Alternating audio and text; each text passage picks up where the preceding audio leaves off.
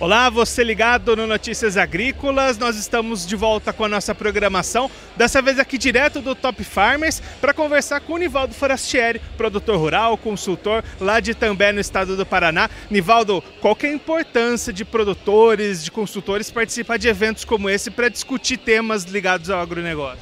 Bom dia, Guilherme. Bom dia a todo o pessoal do Notícias Agrícolas. Cara, o evento é muito importante, já se tornou referência no agro, é um encontro de produtores Estávamos ali agora há pouco numa rodinha de produtor Goiás, Bahia, Rio Grande do Sul e Paraná, cada uma com uma realidade diferente. E a importância, maior importância de tudo isso aqui é o networking, onde você vai trocar experiência. Estava conversando ali o pessoal que planta milho verão, soja inverno, nós plantamos soja verão, milho inverno. Então essa troca de experiência é muito boa. E o evento em si com a programação fantástica. Ainda mais nesse momento que a gente está, né, Nivaldo, de incerteza, de mudança, essas discussões ganham ainda mais importância. Né? É, a discussão política não foge. A gente estava agora há pouco lidando com essas situações que está trazendo insegurança não só para o campo, como todo, para todo o empresariado do agronegócio. Então a gente já começa a ver é, alguns estados colocando alguma taxação. Eu recebi aqui no meu WhatsApp Paraná querendo montar um projeto de lei, então o produtor tem que ficar ligado e não pode deixar o agro pagar a conta mais uma vez.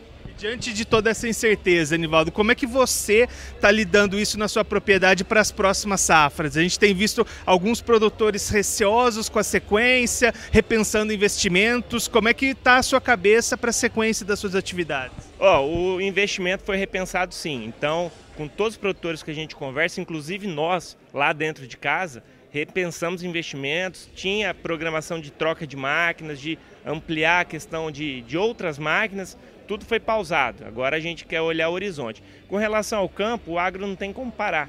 Então a gente tem que plantar, tirar a soja, entrar com milho e, e fazer a roda do agronegócio girar. Não tem jeito. Mas com relação a investimentos, sim, todo mundo tirou o, o pé né, do acelerador com relação a investimentos. Isso é, é algo que é unânime aqui se você conversar com todos os produtores.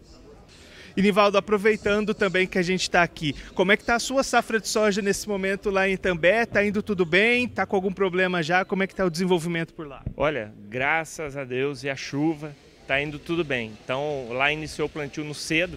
Até estava conversando com o pessoal aqui, lá dia 20 de setembro já tinha soja sendo semeado no, no, na nossa região então, até agora está indo tudo muito bem. Uma chuva a cada 7, 8 dias. Então, para isso é fantástico. Porém, o ano passado foi tudo bem até dia 5 de dezembro. Então, esse ano está todo mundo apreensivo para chegar dia 5 de dezembro chover e não parar a chuva em dezembro. Dezembro e janeiro é crucial para a nossa safra. Só para a gente encerrar juntando esse lado do campo e os do, das incertezas, como é que está a sua comercialização dessa safra de soja? Andou ou também está segurando? Parado. Então a nossa região é, teve muito problema de não cumprimento de contratos. Tanto no milho 21 como na soja 21, 22, o produtor muitas vezes não conseguiu cumprir seus contratos. Então o produtor está receoso para vender a safra antecipada. Pelos problemas climáticos e não conseguir ter cumprido o contrato, o produtor agora ele quer estar tá com um grão estocado para depois fazer a sua venda com segurança. Esse Univaldo Forastieri, produtor rural, consultor do agro, lá de També, no oeste do Paraná, aqui no Top Farmers. Daqui a pouquinho a gente volta com mais programação para você.